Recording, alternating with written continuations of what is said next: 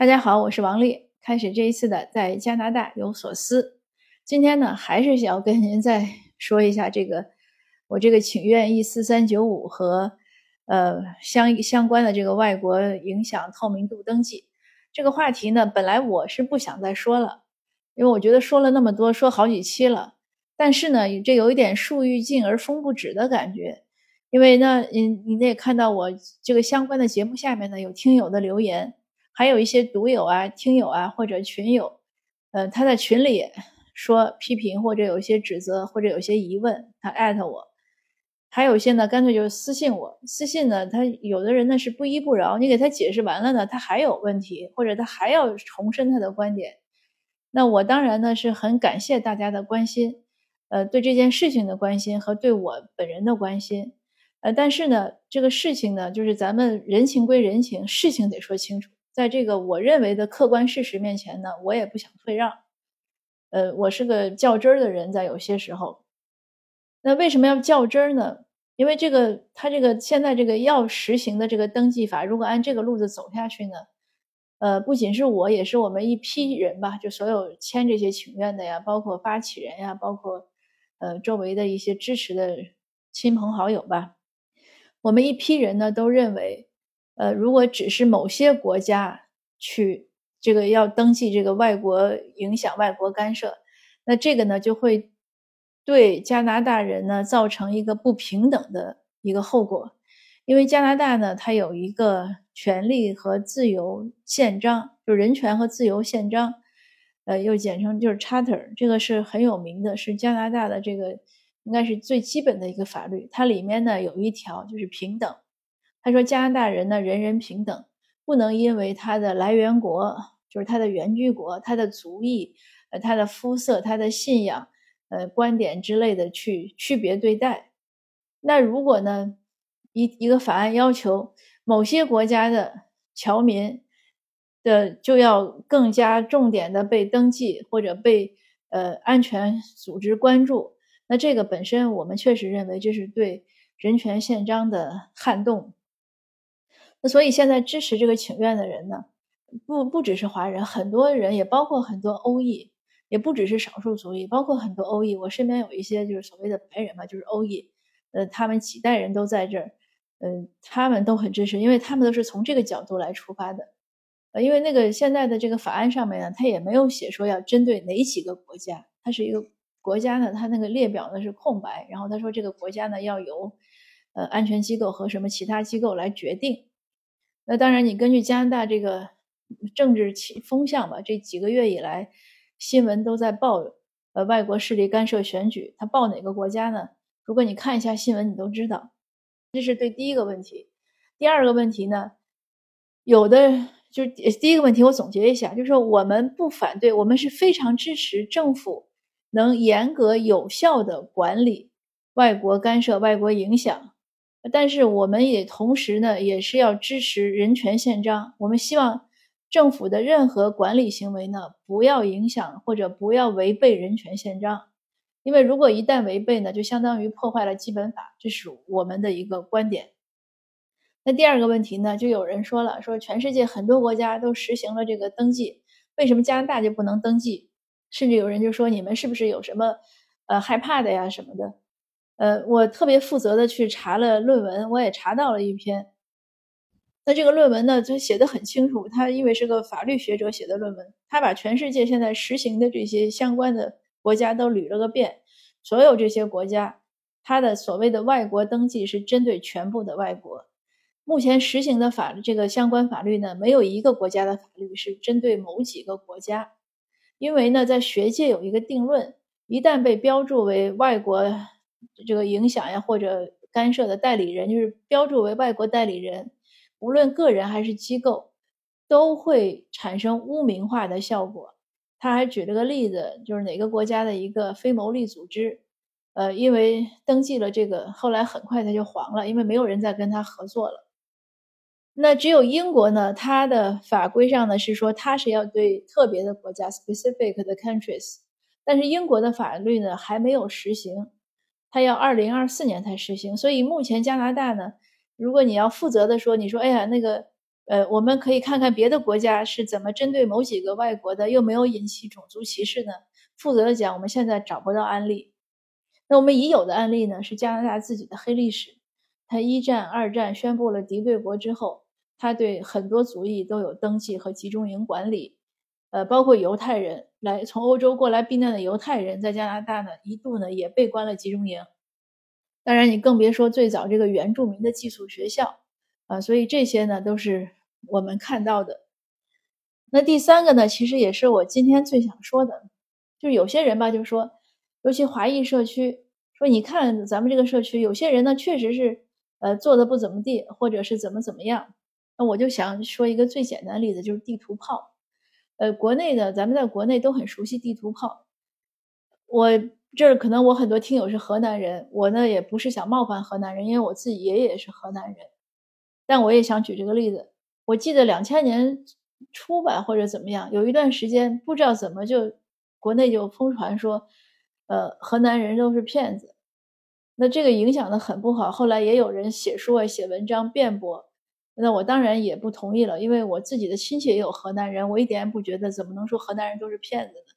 你这个就跟说。呃，很多人贩子是安徽的，你不能说安徽人都是人贩子，对不对？那他这个结果是什么呢？他一旦这样谣传之后，我到现在在加拿大十几年了，我到现在有时候跟人聊天，我说你是哪儿的人呀？大家华人嘛都喜欢问哪儿的人。我见过其他省的人都没有人说不说自己这个这个籍贯的，唯独见到一些河南的朋友。他不说，他说半天。他说：“哎呦，我生在郑州，但是我长在哪儿哪儿哪儿。”他其实呢，你说他心里有没有这个？因为因为这个这个舆论不好对他造成的阴影呢？我想可能是有的。这个就看出一个很大的问题。所以你你不能说，哎，因为有这种传闻，或者说因为确实是呃怎么怎么样，有有一可能最近抓抓获了一批呃骗子，他是哪个省的？那好，我们就要求这个省的人呢，你的行为都要受到指责。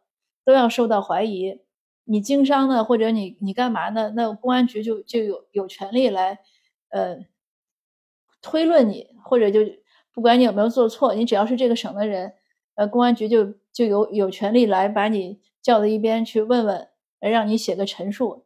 那这个我认为是不合理的。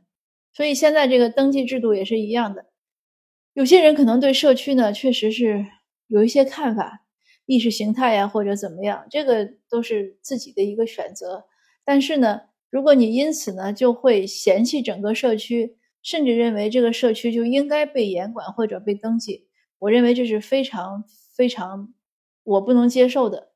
呃，如果你嫌弃自己，你自己要求去被登记，我没意见。但是你要说嫌弃社区，呃，认为社区应该怎么样，我认为我是不能接受的，因为我也是这社区的一份子。当你嫌弃社区的时候，你其实就在。也在谴责我。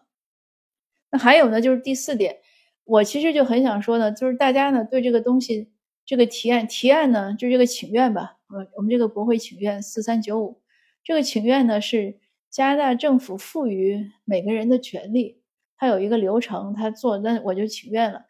你喜欢那就签，不喜欢那就不签。这个不是一个你死我活的意识形态的或者思想斗争，也不需要有什么争论。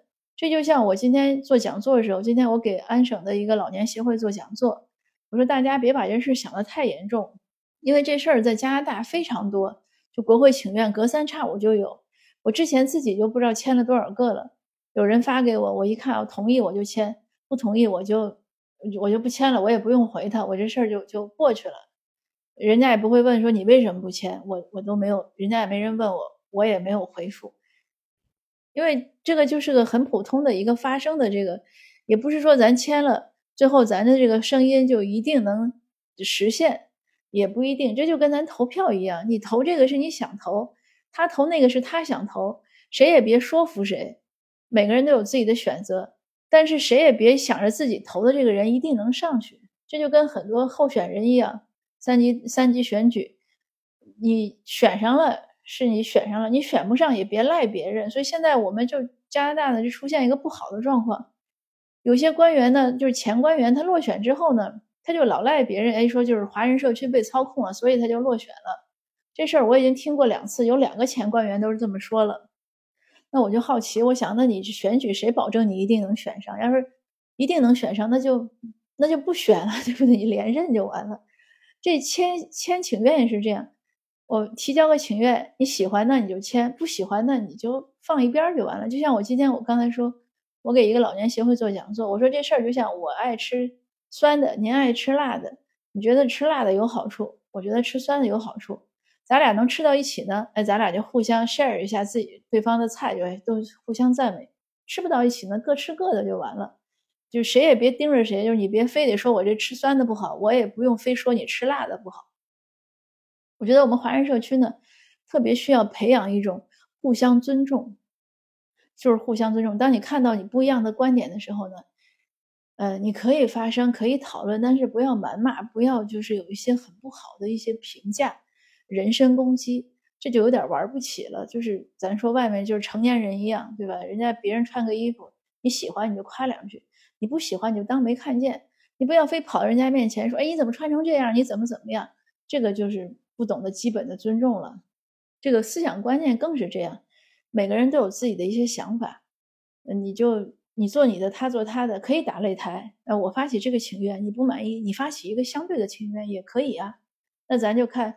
谁能征集的签名多，对不对？就像我们有的时候写文章也是打擂台，哎，我写个观点你不同意，那你写一篇，呃，但是千万不要在文章中互相谩骂，那个就有点不高级了。哦，还有一些人呢，他他为什么他说我他要不停的喋喋不休的，呃，评价我这个请愿或者来来劝告我呢？因为他认为我这个请愿给华社带来了一些损伤，这个真的是谈不上。这个请愿呢，我刚才讲，它就是个请愿。他给任何官员、任何的政治体系，他带来带不来什么太大的影响。他最后要影响、要讨论的时候呢，也是作为众多请愿和提案中的一点。加拿大呢，绝对不会因为你发声，他嫌弃你。所以呢，有的华人呢，就是有点，嗯，我我不知道这个词儿又怎么样，可能比较内敛吧，就生怕说不。哎，说你看人家这个政府决定的事儿，咱别说不。首先呢，即使政府决定的事儿，咱也能说不。再说呢，政府没有在加拿大没有什么政府决定，他都要走一个民主程序。那你在他走程序的时候，你说不呢是合情合理，他也很欢迎的，他也很尊重你。他反而不尊重的是什么呢？